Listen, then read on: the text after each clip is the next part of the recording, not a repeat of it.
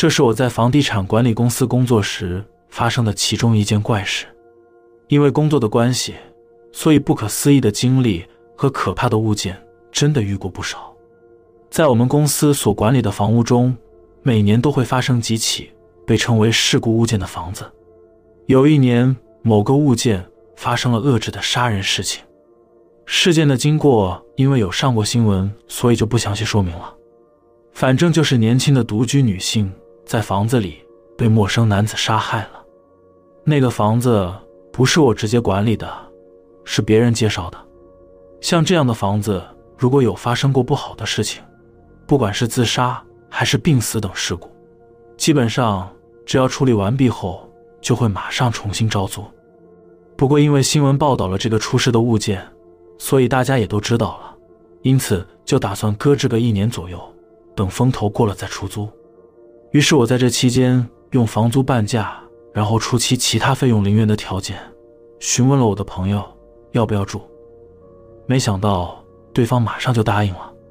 我朋友是一个完全不在意这种事情，也不相信幽灵，所以他甚至还感谢我说：“如果能以市价一半的价格租到，那就太好了。”我朋友当时其实正在考虑和女朋友同居，所以打算借着搬家的机会，然后就和女友开始同居生活。当然，房子里有女性被杀害的事，他是完全没有告诉他女朋友。后来朋友也真的和女朋友搬进去了。之后就是我从朋友那里听到的故事了。听朋友说，搬家当天晚上，他女友在睡觉时就被鬼压床了，而且压得紧紧的。他女友在那之前是完全没有被鬼压床的经验。他女友还跟他说，在那个房子里时，总感觉到有一股视线在盯着他。我朋友当时则是安慰他的女友，可能是搬新家，环境变了。所以想太多了。后来搬进去住的第三天开始，他女友就连续两晚都做了同样的梦。梦的内容是他女友梦见自己一个人在房子里，然后突然有个陌生男性闯了进来，然后那个陌生男子一直追赶着他，最后他吓得逃进厕所，就惊醒过来了。因为他女友一直做着那个可怕的梦，再加上他们住在那间房子的那段时间里。他女友也会突然看到有陌生女性在厕所里这种不可思议的事情，因此他女友也变得有点神经衰弱了。最后他们总共住了十天左右，就受不了搬家了。搬家之后没多久，他女友身心状态就完全恢复了。不过直到现在，那房子有女人被杀害的事情，他女友还是不知道的。后来我从朋友那里得知他女友的名字后，我心里呛了一下，因为他女友的名字和在那间房子里被杀害的那个女人一样，而且年龄也一样。这也许可能是巧合吧，但想到他女友在那段期间里，在梦中和那位被害女性经历了同调的事情，我就觉得有点可怕。如果他们再继续住下去的话，不知道他的女友会发生什么事情。之后那间房子也顺利租出去了。目前是一位单身男性住在里面，但到目前为止，那位男性客人都没有抱怨过任何异常的情况。看来就算是这种房子，有些人也是可以住得很安稳的。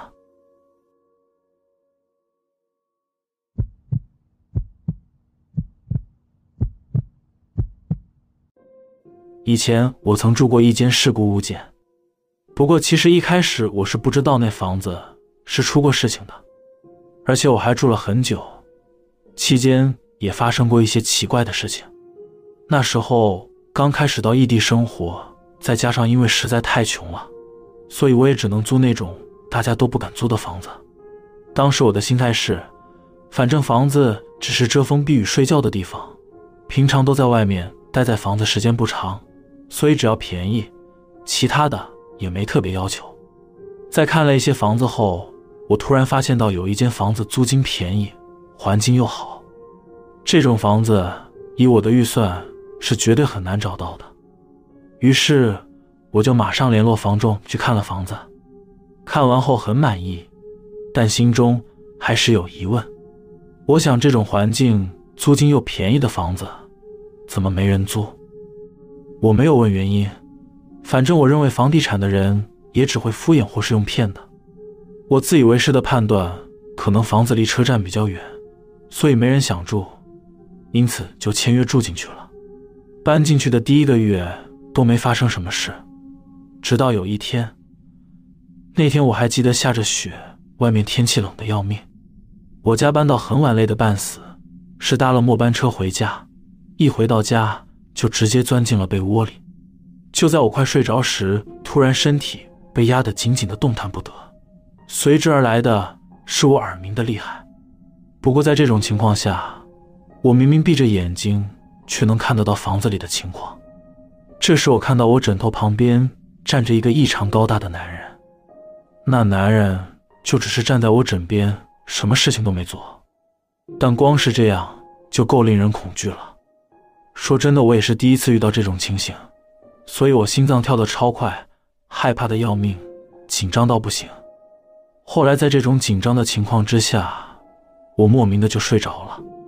隔天醒来后，想到昨天发生的事情，实在太害怕了，所以那天晚上我打电话给朋友，请他过来陪我一起住。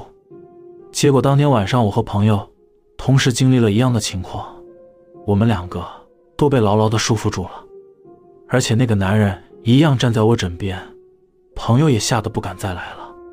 后来有次遇到邻居，邻居告诉我说，我住的那间房子曾经有个人上吊死在里面，因为被发现时已经死很久了，腐烂的身体是整个崩塌在我每天睡觉的那个地方。在我入住之前，也曾经有几个人搬进来过，但那些人都没待多久，很快就搬离了。后来在那房子住的那段时间，还有一些奇怪的事情，像是房间明明打扫得很干净，但有时候却会出现诡异的臭味，那味道像是臭水沟的味道。虽然很奇怪，但是我对这程度的味道还是可以忍受的。而在夏天时，榻榻米上会冒出奇怪的污渍，那看起来就像是油一样的斑点浮上来。那斑点是什么东西，我也不知道，但怎么清都清不掉。不过过阵子等天气转凉，它就会自己消失了。之后还有一次比较印象深刻的事情是，那时候我感冒了，躺在床上休息，突然间感觉到耳鸣的厉害，就像往常一样，全身都被束缚住了。我心里想着又来了吗？这时，我突然看到从榻榻米上冒出一个家伙，只露出半边脸注视着我，而且我还和他四目相对。当下我真的吓到差点尿裤子。更重要的是，我看到的当下很想把自己的视线从那恶心的东西移开，但无论我怎么努力，都无法控制自己的视线，眼睛就像是被控制住了。要我强制和他对视一样，所以我拼命的眨眼睛，想说能不能恢复，但不管我如何眨眼睛，我都无法控制自己的视线，而那东西就一直在那里。现在再回想起当时经历过的事情，已经没那么恐惧了，因为我后来在那边也住了三年之久，都被训练到很习惯了。而原本是幽灵否定派的我，在住过那房子三年后。也不得不相信了。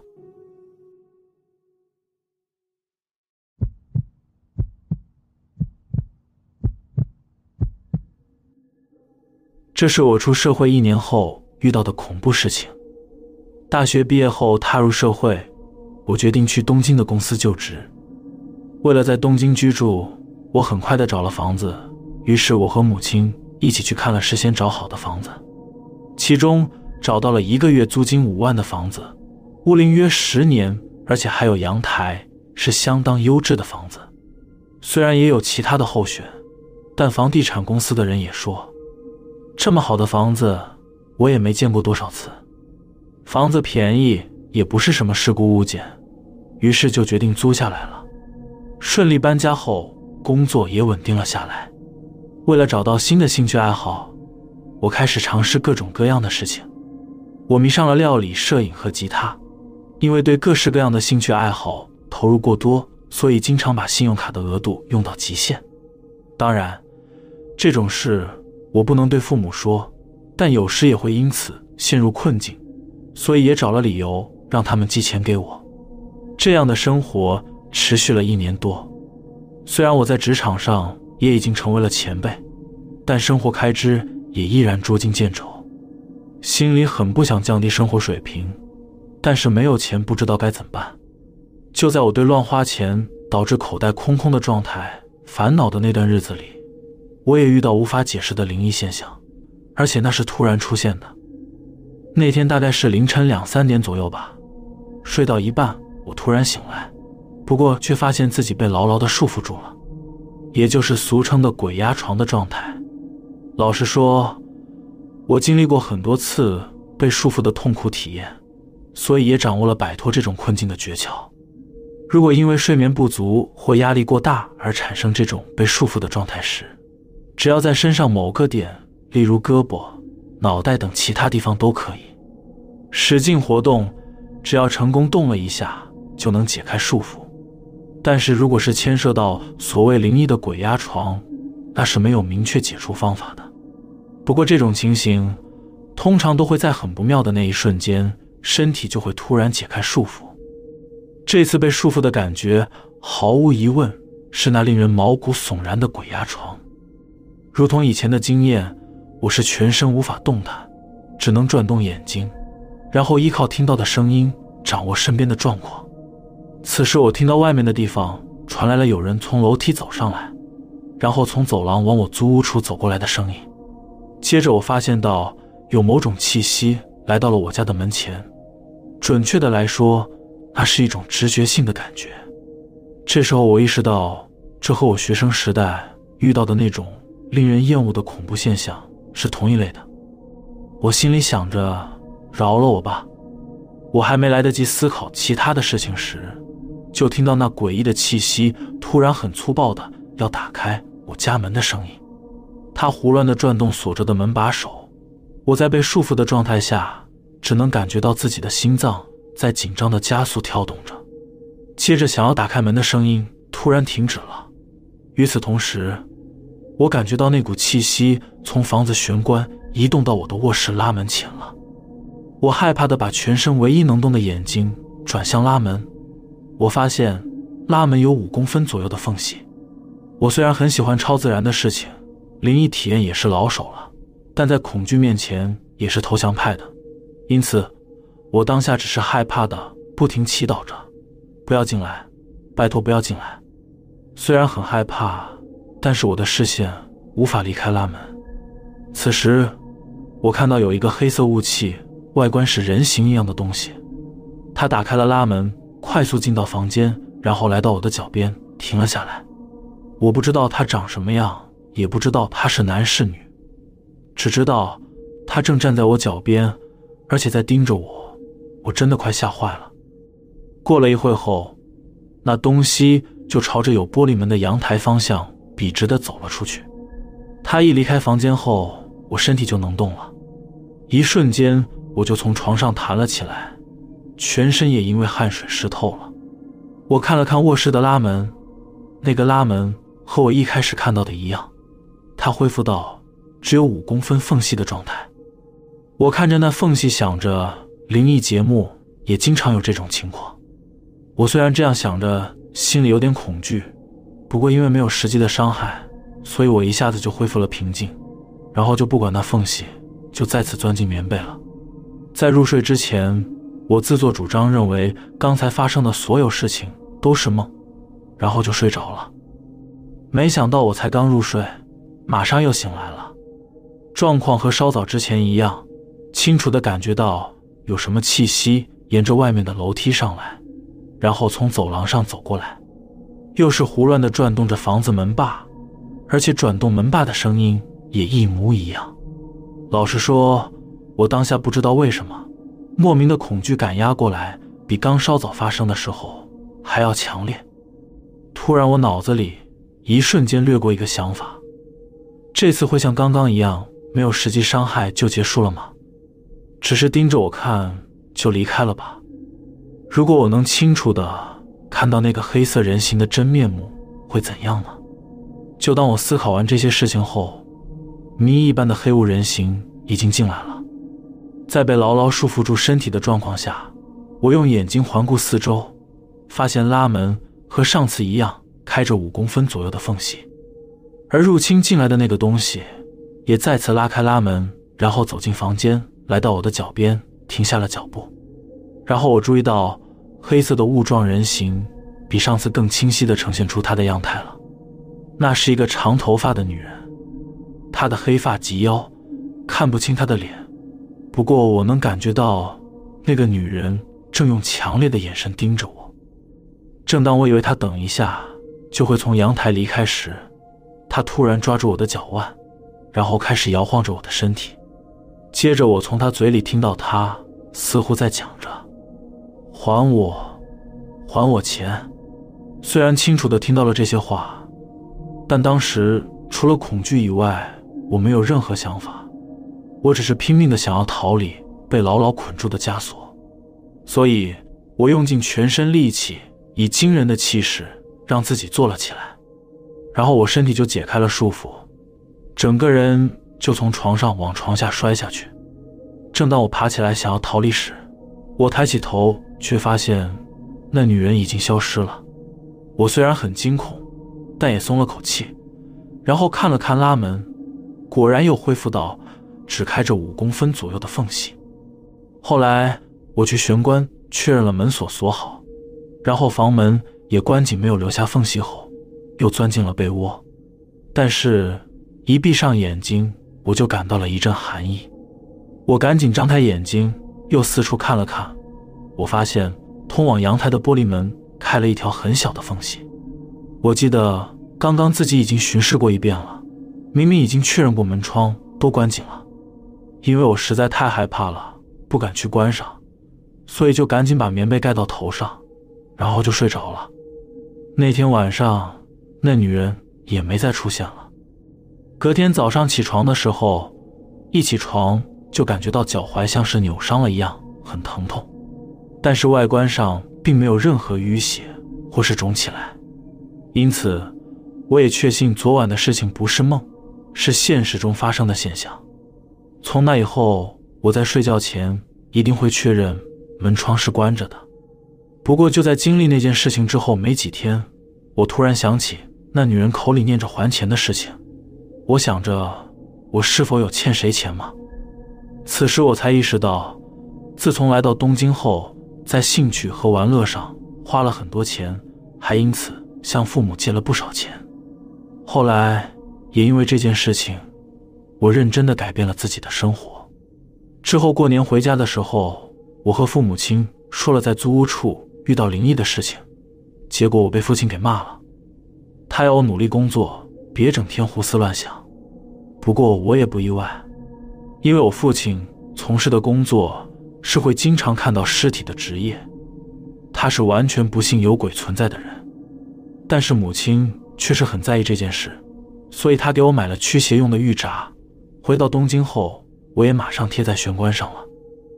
至今，我还是一直住在同一个房子里，但我再也没有遇到其他的灵异现象了。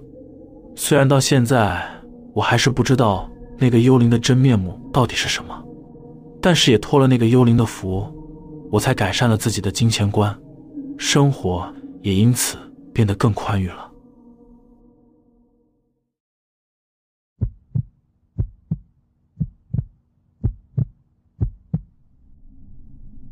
这是我在房地产公司做租赁业务时所经历的体验。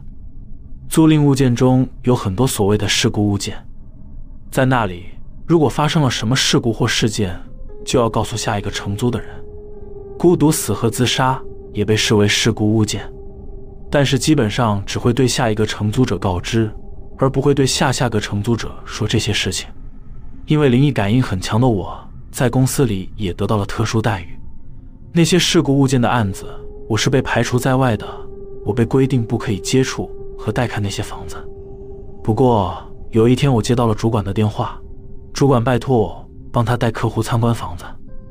那是在埼玉县某个车站附近的公寓。当时主管对我说：“你在外面等着就好，因为那是出过事的房子，绝对不要进去，可以吗？我问了一下情况，才知道原来是客户打电话到办公室，说想看那套房子。主管因为外出去勘察新建的公寓，和那些房东们打招呼去了。他也告诉客户，所有人员都在外面忙，希望他改天再看。但客户就是坚持要今天看，而且现在正在公寓前面等着。主管也跟其他人打过电话，但大家都在带客户看房子，所以实在没办法。才给我打电话的。知道情况后，为了马上赶去现场，我从池袋站坐上了电车。在车上时，我内心很不安地想着：那是发生过什么事的房子呢？明明主管已经对那个客人说，现在派人过去那里也要花一个多小时，但那个客人竟然还是说没关系。因此，我判断那个客人肯定是想早点订房子，所以我有一种积极的心情。觉得一定能签到合约，那个房子很快就能定下来吧。抵达了那间房子所在的车站后，我一只手拿着地图，然后照着地图走过去。那栋公寓位于车站步行约三分钟左右的好地段，那是带有阁楼的两层木造建筑。在公寓前面，我看到站着一个看起来三十岁左右的男人。我和那男人打招呼，那男人一看到我就很高兴地说。谢谢你赶过来，请让我看一下里面的情况。于是我打开门后，让男人独自进去，然后自己站在外面等着。突然，男人在里面笑着说：“这是一个非常好的房子，你也进来看看吧。”我郑重地拒绝了他。不过他从房子里走到外面来，抓住我的胳膊，强行要把我拉进房子里。我记得主管常叮咛我，比起事故物件，更要注意的是。不要和男性客人两个人单独进入房间，因为有很多女性在这种情况下被施暴了。当时我也注意到了这一点，因为那位男性客人的样子，我担心会被施暴，所以一直往后退。但是那位男客人一直拉着我进去。不过他一看到我已经进到了玄关后，他就自己走进了房子深处，所以和我保持距离。我就这样站在房子的入口环视着，虽然是一楼。但是天花板很高，是石叠的单间，壁纸也很漂亮。我个人觉得这房子比起男性更适合女性。那位男客人站在里面看着窗外，我也在里面看了一下内部的状况。当我看到阁楼的部分时，我吓得倒吸了一口气，屏住了呼吸，因为在那里的墙壁上画着一个巨大女性的脸，那女人眼睛睁得大大的。嘴巴半张开着，真是一幅吓人的画。当时我大概是张着嘴，目瞪口呆地凝视着那个画吧。此时，那个男客人正站在我身边，他对我说：“你也能看到啊。”然后他微微一笑后就离开了。我再次转头看向墙壁，但是原本在墙上的画不见了。看到这种情形，我紧张地快步离开那里。然后那位男客人已经走到玄关。准备要离开房子了，正当我想要赶紧跟上那男人的身后时，眼角的余光看见阁楼边上的钢管似乎吊着一个摇摇晃晃的影子，我吓得赶紧快速走到玄关，然后连鞋子都没穿好，就直接踩着鞋跑到外面去了。到了外面后，我看那个男人正在伸着一个大大的懒腰站在那里，我走近他准备要说话时，他就对我深深鞠了一躬。然后说：“今天辛苦您跑这么远，真是太感谢了。”接着他丢下哑然无语的我，就快步的离开了。我慌忙的锁上房门后追了上去。那个男子说：“我还有其他想看的房子要去看，就先这样了。”然后他就朝车站相反的方向走了。当我回到办公室后，向主管汇报了情况，主管苦笑着说：“没有签到合约啊。”不过那家伙肯定是很可疑的人。后来我打听到那房子里发生了什么事。几年前有个年轻的女性用绳子挂在阁楼的钢管上上吊自杀了。虽然从那以后一直陆陆续续的有人搬进去住，但都在短时间内就搬走了。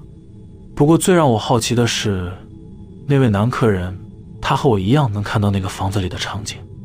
但在看到那个房间里的场景后，他却露出了笑容，这让我感到很奇怪又诡异。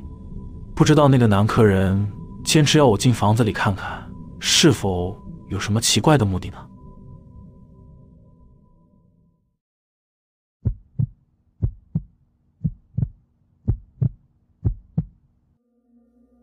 那天，我和那些在东京发展的大学同学们聚会，因为大家基本上都搬过一次家，所以就聊了选房子的话题。此时，突然有人说起关于事故物件的诡异事情，这让我想起我刚来东京的时候看过一个可怕的物件。那是一个在池袋站徒步大约五分钟距离的地方，房租只要五万日元。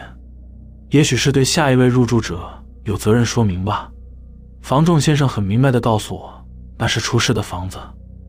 那个房子一个月前入住的是个中国人，当然人已经没有了，不过血迹打扫得很干净。房仲先生带我去看了那房子，那房子就如同他述说的那样，虽然很干净了，但是房间内的气氛异常的恶劣，而那间房子还有个诡异的设置，那就是屋内唯一的窗户。打开竟然是墙壁，这让我感觉到很无法理解。于是当时我就果断地放弃了那间房子，因为我有过以上的经历，所以我对别人住过或是看过事故物件的事情就很感兴趣。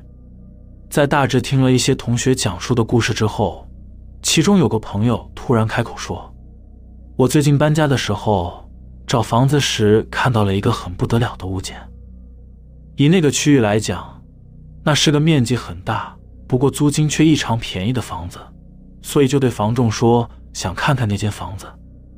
负责服务他的房仲先生想都没想就果断的拒绝了，然后告诉他说，那间房子完全不推荐，因为实际可用的部分很小。听到这种说法后，他大概猜到了那房子肯定很不妙，但是。他保持着先看看再说的想法，所以就告诉房仲说：“可以的话，还是想先去那里看看，也许我可以接受，可能会租。”房仲先生听到后，露出了一副听过很多遍的无奈表情，然后不情愿地答应了。那个时候，朋友从他的反应得知，一定是很多人看完后都放弃了。虽然他也想过干脆放弃不看了，但他想说，或许那房子……可能也没什么大不了的，所以最终还是去看了。于是他们先绕过那个物件，去看了其他有中意的房子，之后就去看那个不妙的物件。到达了那里，在进门之前，他看了看平面图，那是一个三十六平方公尺左右的宽广房子。在东京都，这种房子的租金却不到四万日元，有够便宜。从平面图看。进门后是一条笔直的走廊，走廊右手边是浴室和厕所，然后再往前，左边有个房间的拉门，继续向前走是客厅、厨房，而左转过去是条通道，通道的左边有个门，那个门和走廊上看到的那个拉门是通往同一个房间，通道的尽头则是另一间房间，其中那个有两扇拉门。被走廊和通道包围的房间是这间房子最大的空间。不过房仲先生告诉他说，那间房间不可以打开使用。那个房间不能使用的话，实际上能使用的地方就只剩下一半了。后来他们就实际进入房屋查看，他总觉得房子内有些昏暗，墙壁和壁纸明明是白色的，但空气中却弥漫着一种深棕色的感觉。房仲先生在带他逛了一遍房子后，就主动说要让朋友看看那间有问题的房间。他告诉朋友说，虽然打开那间房间的房门不太好，不过不实际看一下是不知道里面情况的。如果要住在这里的话，这是最后一次打开那间房门了。接着，房仲先生就打开了拉门，打开一看，里面是榻榻米的房间。朋友也马上感受到有一种诡异的空气窜了出来，房子里的气氛变得沉重起来。正当朋友打算要往里面走一步的时候，房仲先生马上用强硬的语气阻止他说：“不好意思，请不要进去，站在这边看就好。也请不要看左边的佛龛。”虽然被这样讲了，但他的眼角还是瞄到了一个黑色的佛龛矗立在房间的左边角落。在他瞄到后，他整个人感到毛了起来，脸上流下了讨人厌的汗水。他实在很难想象，如果一个人待在里面是有多恐怖。后来房仲又告知他说，这次打开房门是没办法的事，虽然只要打开这个房间门，就会很大机会。被客人淘汰掉。不过有考虑住这里的人，通常也是只要一踏进房间里就马上放弃，看到佛龛也是吓得马上淘汰。朋友心里想着，还是只能放弃这间房子了。回到车上后，显得比较安心的房仲先生突然冒出一句话说：“那是个很危险的物件，有可能会死掉的。”房仲先生继续说道。进到那个房间里的人，很多在短时间内就死了。虽然也有一些人没死逃走了，可是听那些住过那里的人的说法，有两个恐怖的共通点：一个是在房子内的走廊上会频繁的看到女人，一打开门就能看到那女人在走廊尽头转弯过去的背影。不过一追上去看，那女人就不见了；一个则是那个佛龛有老人会从里面冒出来。在那老人要出来的时候，大家身体都不能动弹，直到那老人出来的瞬间，身体才能动。而看到的人们都吓得飞奔逃走了。那些不信邪的、没有灵异感应的人，住在那边时也都看到了，然后马上就搬家逃走了。听完朋友说的经历之后，我全身起了鸡皮疙瘩。我感觉朋友看的那个心灵瑕疵物件，真的。实在太危险了。